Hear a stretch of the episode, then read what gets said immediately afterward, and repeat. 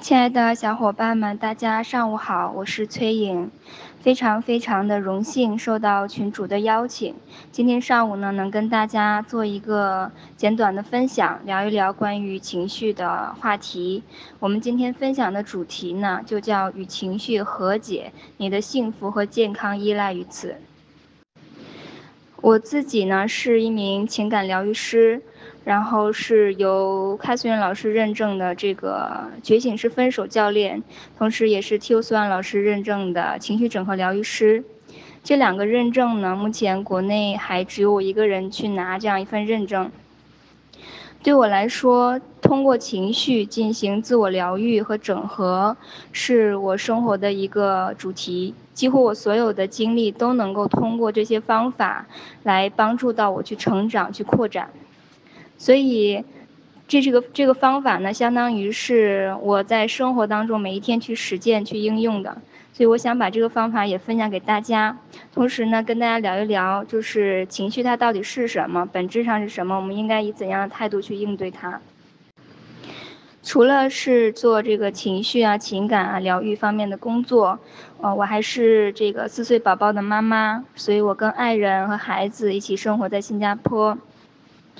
所以，我，呃，如果是家里有小孩的这个父母们，应该知道，你每天可能都要面对很多的情绪方面的挑战。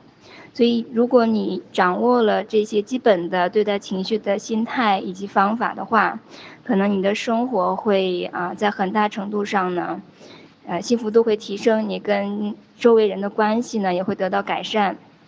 同时，你能够更加和平的跟自己相处，这样的话，你的身体健康，你整个的生活的状态都会轻松很多。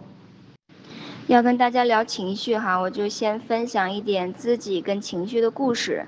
那我也不是一生下来就知道怎么去处理情绪的，相反呢，我是一个情绪非常非常多的人，非常的敏感。然后小的时候非常非常的爱哭啊，所以呢，而且一哭还哄不好，这给我的父母啊，我的家人带来很大的压力。当我哭的时候，他们感觉很不好，所以他们想要啊哄哄好我，但是呢又哄不好啊，然后用了很多方法，我都还是哭。这个时候他们就会很崩溃，对吗？我们都能理解。然后呢，那我可能就会因为我很爱哭这件事情，受到指责、受到批评、受到孤立、受到羞辱等等。我开始因为我的情绪而产生很多呃下一步的这个负面的感觉和一些负面的经历。然后呢，因为。情绪本身是不受你控制的，它你来了的话，你想哭你又忍不住，你生气你也忍不住，啊，你情绪你感到了它就是感到了，你不能否认它。所以一边是你感到了这些情绪无法改变，一边是啊，因为这些情绪是不被别人接受的，你又觉得我好像不应该感到这些情绪。那当我们感到情绪又觉得不应该感到情绪的时候，我们就怎么去理解这个状况呢？我们小小的脑袋就可能会想说，那一定是我出了什么问题，对吗？我开始觉得是不是因为我有什么问题？我这么爱哭，为什么别人都不会这样？啊，然后我一定是一个有问题的小孩，我一定是哪里坏掉了，我一定是不属于这里的，我等等等等，我开始一些自我否认的想法。当这种想法开始了之后呢，你就会形成一种负面的循环，啊，进一步的去否定自己。可是当你越是否定自己，你内在的那个部分就越委屈，你就越想要哭，你就越停不下来，你就越因为这个呢进一步的受到指责，然后你就进一步的觉得自己有问题。这就是我童年长久存在的一个关于情绪的循环，它把一个简单的情绪呢渐渐的发展为一个自我概念，就是我有问题。再后来呢，因为我的情绪很丰富，我又不知道怎么去处理他们啊，渐渐的我就开始发展出一种很焦虑的状态，尤其很在乎，比如我很在乎我的成绩的时候，我考试之前就会非常的焦虑和紧张，然后这些紧张呢，又会让我进一步的产生负面的情绪，所以从很小的时候我就开始有失眠呐这些困扰。啊，然后一些身体的症状，从初中几年级呢，可能二三年级的时候就开始每年都会发生一次是，呃，进急诊室的状况，就是因为肠胃炎呐这种肠胃的问题啊。我们现在知道它是跟紧张和焦虑的情绪有直接的关系的，那那个时候就是反复的发作啊，非常的困扰我。所以情绪不仅仅是啊。给我带来一些关系上的困扰，也同时影响到我的身体，所以我的整个童年都在跟情绪纠缠啊，都在跟情绪对抗，跟情绪这个打仗，但是我也没有打赢，然后我也没有尝到什么甜头。那么，我从我的经历当中哈，去总结了三条，当你与情绪为敌的时候可能会发生的状况。我先把这个大纲呢发给大家，然后我详细的一条一条的给大家讲解。与情绪为敌的意思呢，就是说，当你感到情绪的时候，你对待它的态度是我不应该，我不想要。我要逃走，我要压抑它，我要否认它，我要去打败它啊！总之，你跟它是对抗的状态，这个叫与情绪为敌。那么，与情绪为敌有哪三个比较严重的后果呢？可能还有其他的，我总结了，今天只讲这三点哈，比较重要的。第一点叫做触发二级情绪，然后呢，形成我刚才所说的负负向的循环，后果就是听清楚，没有办法。感觉变好，不管你怎么努力，你都是感觉很糟糕。这为什么会这样呢？刚才我说了，当我哭的时候，别人无法理解，所以他又尝尝试改变我的感觉，又改变不了的时候，他就会。啊，比如说，呃，愤怒，所以他的愤怒会朝向我。那么我因为可能伤心这件事情招致了别人的愤怒，于是我又感到了很委屈，啊，然后呢，我会很紧张，于是这个伤心的情绪会触发我的二级情绪，叫做焦虑紧张。OK，啊，有的时候你会发现，你会因为你的愤怒而很愤怒，对吗？你觉得我不应该这么生气，我干嘛要这样？我怎么是一个啊乱发脾气的人？这时候你对你的愤怒感到很愤怒。然后呢，有的时候你因为你的焦虑而很焦虑，因为你觉得哇，我焦虑的话，我可能会吃不下饭呐，我可能会影响身体呀，于是我很紧张这件事情。那也有的时候呢，我们可能因为自己的抑郁而很愤怒。啊，我说这个天哪，我怎么这么这个不振作啊，不积极啊，不这个不是那么阳光啊，我很不喜欢我的状态，也是我对自己很愤怒，或者说我对我的愤怒呢感到很无力。OK，我控制不了我的情绪，然后我又对我的无力感呢，嗯，感到这个非常的伤心。我觉得哇，我这个怎么是一个没有力量的状态？然后我又对我的生伤心呢感到很紧张。那可能小的时候，当你伤心的时候，妈妈可能责备了你等等。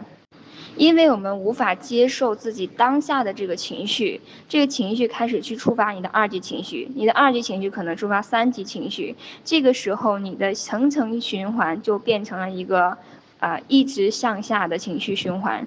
不管你怎么努力，你都没有办法让感觉变好，因为你试图去控制这个感觉。那你在过往的经历当中，你知道情绪是控制不了的。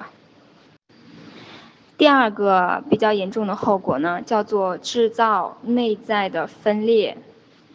当你有一个声音说你不应该感到这个感觉的时候，你内在就分裂成了两个部分，一个是你在感到这个感觉的部分，一个是呢去试图改变这部分感觉的那个部分，它是敌对的两个部分，但是他们都在你之内。当他们都在你之内的时候，你没有办法通过。啊，压倒任何一方，然后让另外一方去赢，来真正的达成你自己的整合和和解，或者是让你去赢的，因为你永远是有一半输，有一半赢的话，你永远都是输的状态，你永远都是分裂的状态。为什么我在这边写了后果是你哪儿也去不了，一事无成呢？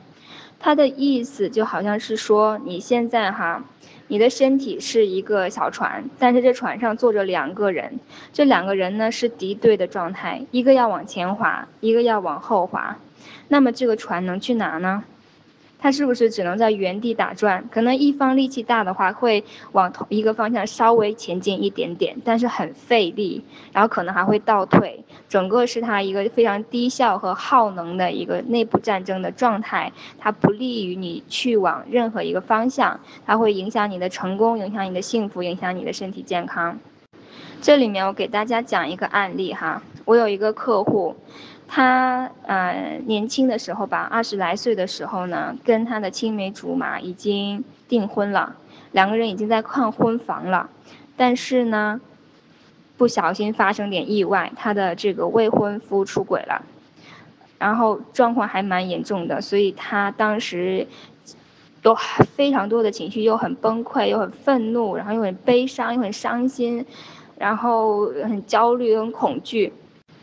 但是他不能接受这样一个脆弱的自己，OK，那个脆弱的自己呢，就好像一个小孩一样，现在瘫坐在地上，我不知道怎么办，我现在非常非常的受伤，一下子这么多的状况和这么多的情绪，我前一天还做着美梦，今天所有的梦都碎了，我感觉我脚底下的地都要裂开了，我可能要掉进去，是这么一种沉重的感觉。可是呢，他有另外一个面相，对这个面相说，不可以这样，为什么要那么软弱？站起来，坚强一点，没有什么，跟他分手，然后我们就忘掉这个人啊，等等。这时候他内在出现了两个分裂的面相，对吗？看起来是那个比较强势的面相赢了，OK，他后面的生活呢就分手了，然后也。啊，工作也都啊很厉害，然后嗯，自己自己可能跟别人合伙创立了公司啊，啊，然后呢去嗯奋斗啊等等哈，就是体现出他这个很坚强的一面。但是事情过了七八年，至少七八年，有没有十年我不知道，他仍然都没有结婚，也没有谈恋爱，OK。这就是说，在我们那一刻呢，当我们产生分裂的时候，我们那个弱小的面相没有被关照到，所以呢，在这个分裂的状况之下，其实他其实很想要去成个家，年龄也到了，然后也确实很渴望身边有个人，但是呢，因为他不能允许自己这个脆弱的面相出来。啊，他这个坚强的面相又是这种抗拒所有人的面相，所以他没有办法真正的去谈恋爱啊，可能都是短短的或者就不欢而散这样。然后在关系当中，他也无法控制自己的情绪啊，他的愤怒啊，啊，可能跟合伙人之间也会产生争执啊，啊，就觉得他自己也觉得，那我怎么这么任性，我就不懂得去，嗯，和解和让步啊。可是其实他真正的愤怒在哪里？可能在很前面的地方，他没有发泄出来，没有去很好的处理到。这个时候就是我说的，你哪也去不了。你看起来你很想要去谈恋爱，想要结婚，想要成家，但是呢，哎，偏偏现实就做不到这样。这个时候我们可能要来看我们内在发生了什么。OK，是不是有一个面向他不想要，有一个面向他被压抑了等等。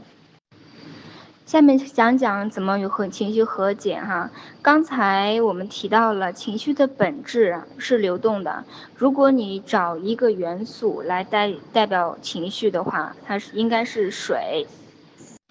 那我举的是一个感情上面的例子哈，但是其实在生活所有的方面都是一样的。啊，我有一个分享叫做为什么你不能赢？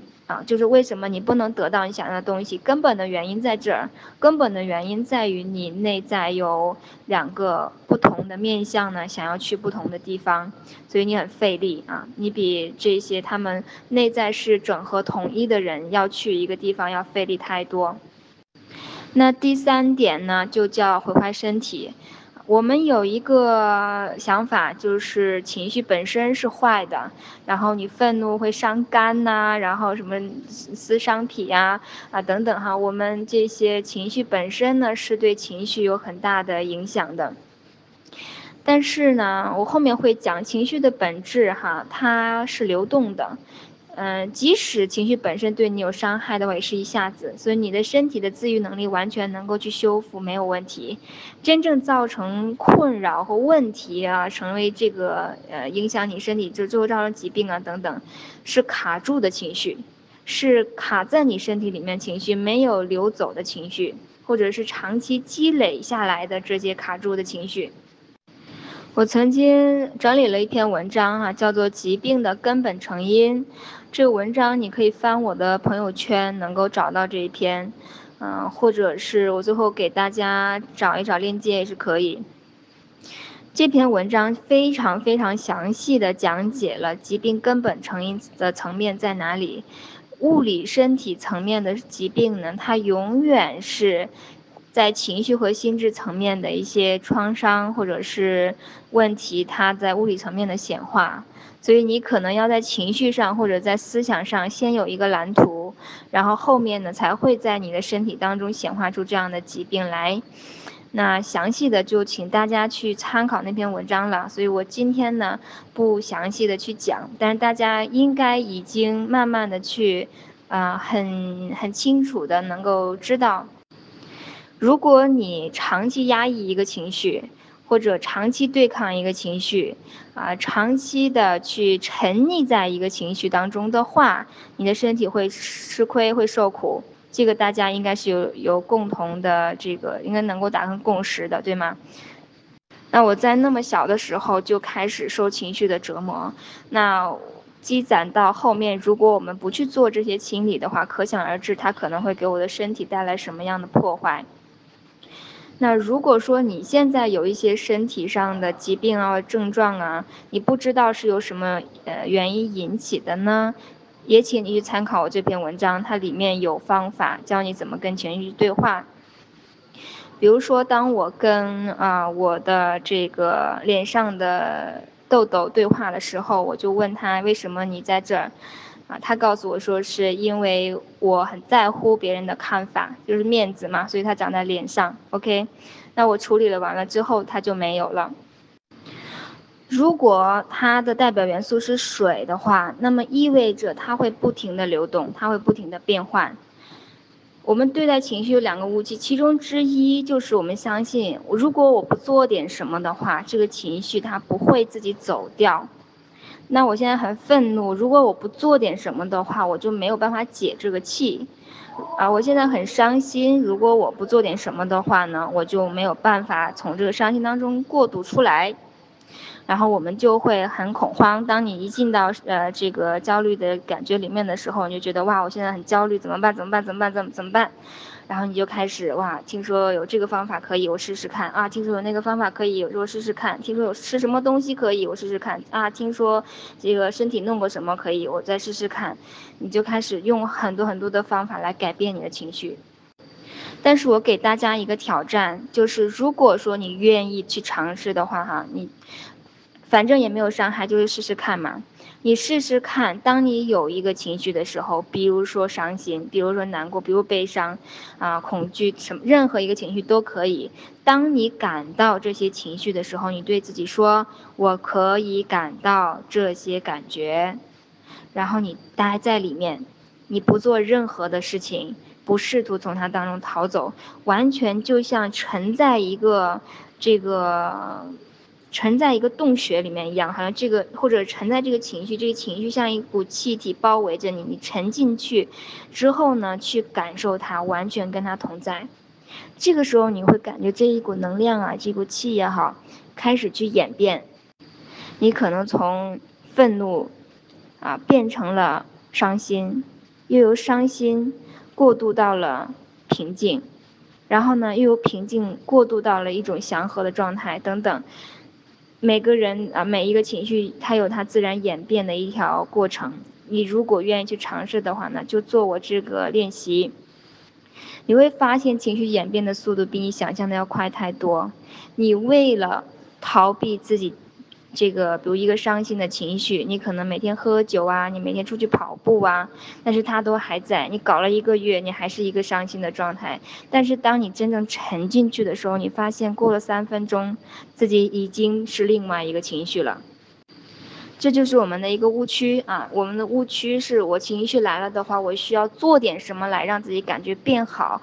其实你什么都不用做，当你沉进去，你允许它的话，它自然会流动演变，自然会朝向一个更加祥和的方向去流动啊，没有没有这个，它不会卡住。是当你开始抗拒它，开始去试图改变它、控制它的时候，它才会卡住，它你才会长久的体验同一个感觉。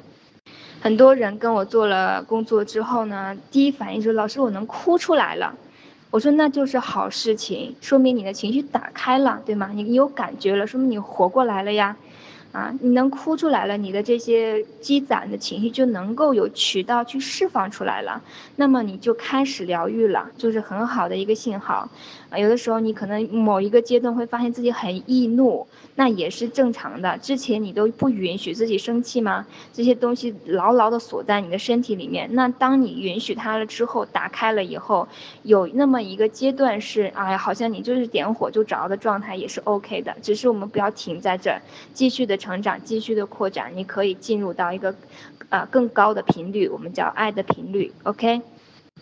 那么我们与情绪和解的目的呢，其实就是能够去自由的体验情绪。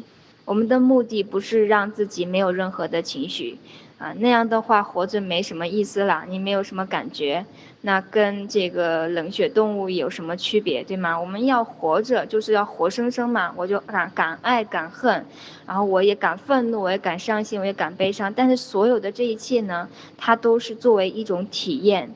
体验过去了，我就放掉它，我同时可以流动到下一个体验中去，这就是一种自由的状态。这个状态是我们通过做情绪的工作呀，这个想要去达到的一个状态，好吗？对待情绪还有第二个误区，叫做把感受情绪和表达情绪混为一谈，啊，我们可能会有这样的担心，说老师，天呐，那我一生气我就要摔东西，可能会打人，我说不定，嗯，会出去会惹祸的，我怎么可能允许我愤怒呢？这这时候你就是把感受情绪和表达情绪混为一体了。我允许你去感受情绪，OK，并且你应该允许你自己去感受情绪，但是不代表你可以以任何一种方式去表达情绪。如果说你不想给自己惹麻烦的话，OK，毕竟我们这个社会呢，我们有一些规则啊，然后有一些这个后果你要承担的。你如果说哇，我很生气，我把人杀了，那你可能要承担后果。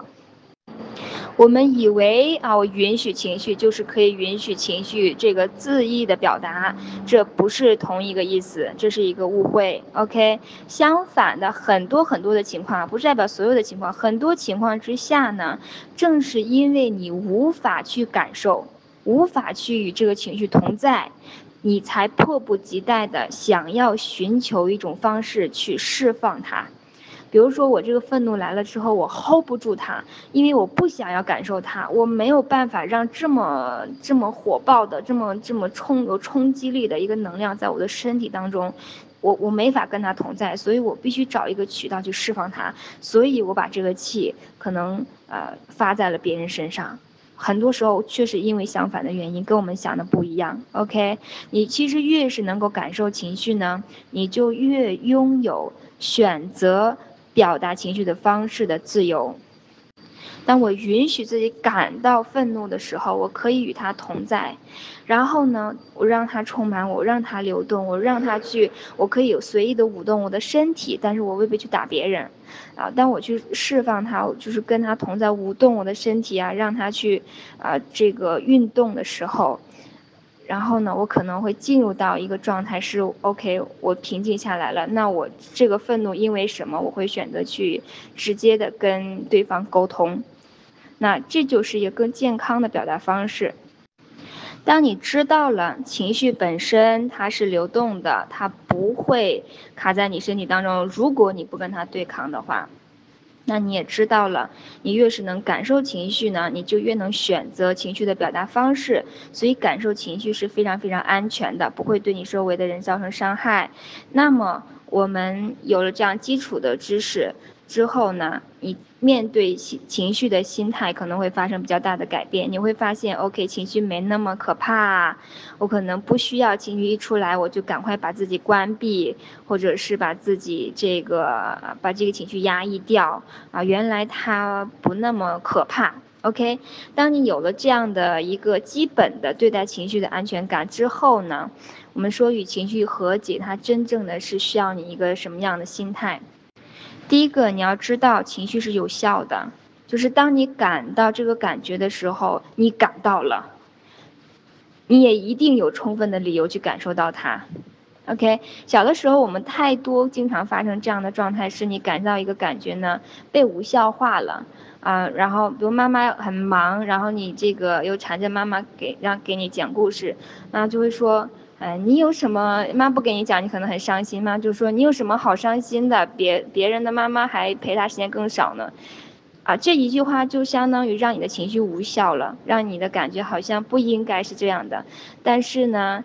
对你来说，在你的现实当中，就是当你想要妈妈给你讲故事的时候，你没得到吗？你感到伤心，是不是很正常？很正常，说明你是一个正常人吧？你的这个感觉是有效的啊，请你不要去解散自己的感觉。什么叫解散自己的感觉呢？就是无效化它。比如说这个啊，妈妈，我考试没考好，妈妈打了我一顿，我很愤怒。但是呢，嗯。但是呢，回来一看，好像是因为我自己没考好，是因为我的原因，所以我不应该感到愤怒。这个时候，你就把你自己的愤怒给解散了，啊，先不说整个事情它这个到底怎么是合理的哈。当你感到愤怒的时候，你被打了嘛？你感到愤怒是不是很正常？是不是基本的生理反应很正常，对吗？它是一个有效的感觉，有效的情绪，请你不要去解散它。当你解散它的时候呢，你就相当于对自己说：“我不应该嘛，我是错的嘛，我有问题嘛。”你就在向自己发送这些敌对的信息，你就在制造你内在的分裂。OK，第二个基本的心态呢，我们要相信情绪是非常重要的，你的情绪当中包含了信息。啊，我们对待情绪的时候呢，往往是哎呀，一情绪一起来，我们就要赶快去。处理情绪，但情绪只是信使，它是携带信息的，它有东西要让你听见。那么真正的呢，是要去处理情绪所携带的信息，然后呢，它自然就会演变。就好比说，我现在很生气，但是我开始跟我的生气较劲，我开始去啊，给自己吃什么东西啊，深呼吸啊，跑步啊，逃避我的愤怒啊，不讲出来，憋住啊。我的我的注意力，我的这个劲儿都使在这儿了。但真正的是我愤怒什么呢？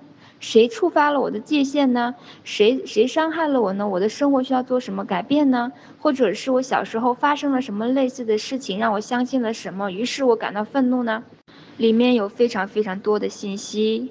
啊，当你处理处理了这些信息啊，去处理了你该处理的，不管是创伤也好，还是你当下生活需要做出的改变也好，你就会这个可能下次不会再触发相同的情绪，你就不会再受这个情绪困扰了，那是不是很棒？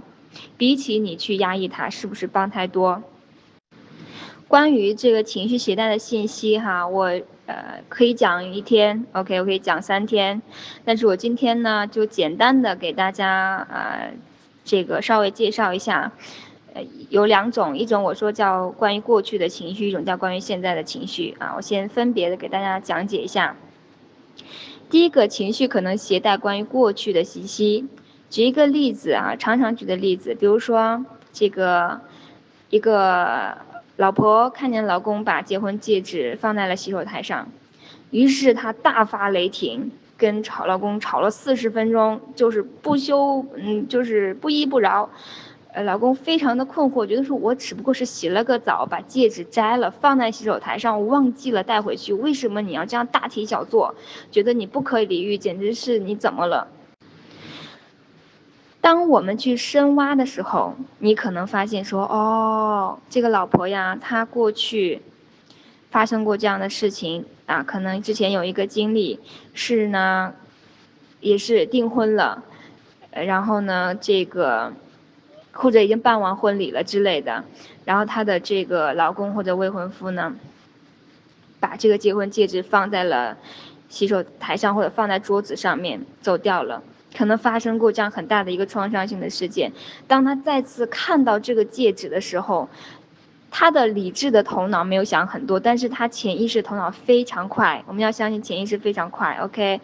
他下一秒想到的就是我的爱人要离开我了。那你说他怎么可能不发飙？他怎么可能是我平静的好好跟你讲话？他非常的恐惧，也非常的伤心，非常愤怒。这个叫关于过去的情绪，当下的一个场景触发了过往的某一个经历。那这个过往的经历可能是你很小很小很小很小的时候的，你都已经忘得干干净净的一些经历。你可能在意识的层面上，你早就忘了有这样的事情发生了。我再给大家讲一个例子，呃，也是我的一个客户。他小的时候呢，爸爸妈妈忙，所以他常常被留在家里面。太小了，有的时候不知道自己去弄吃的，或者找不到啊食物，就会挨饿啊。所以呢，当当当他长大了以后啊，只要说谁给他上饭上慢了，他就很火大。因为对他来说，食物呢，虽然现在食物对他来说是一个非常丰富的资源，对吗？他随时就是可以去任何地方买到食物，家里面也有很多，但是他常常觉得食物是一个匮乏的东西。一到说吃饭的时候，他就会紧张啊。这个时候呢，就是小的时候的一些东西带给他现在的情绪，大家理解是吧？虽然说哈，情绪绝大部分，我甚至觉得可能百分之九十八的情绪，它都跟过去有关，OK。但是呢，一些情绪你需要再回到当下来解决，什么意思？比如说我看到了，啊，比如说这个一个朋友他，这个做了一个事情，让我觉得我被背叛了，那我再一次的体验到了这种被背叛的感觉。我回溯的时候，我可能找到小的时候有一个经历呢，是一个小伙伴，他当时做了一件事情让我感到被背叛了。OK，所以这个情绪它的的确确是关于过去的，是过去种了一个这个情绪的种子，所以它重复的播放在我现在的生活当中。但是，当我回处理完了过去之后，回到当下来的时候，我会看重看这件事情啊，那我现在的这位朋友他是不是真的？背叛了我，是不是真的做了伤害我的事情，还是我自己把它翻译成了？啊，是不是我我有没有给对方机会去解释？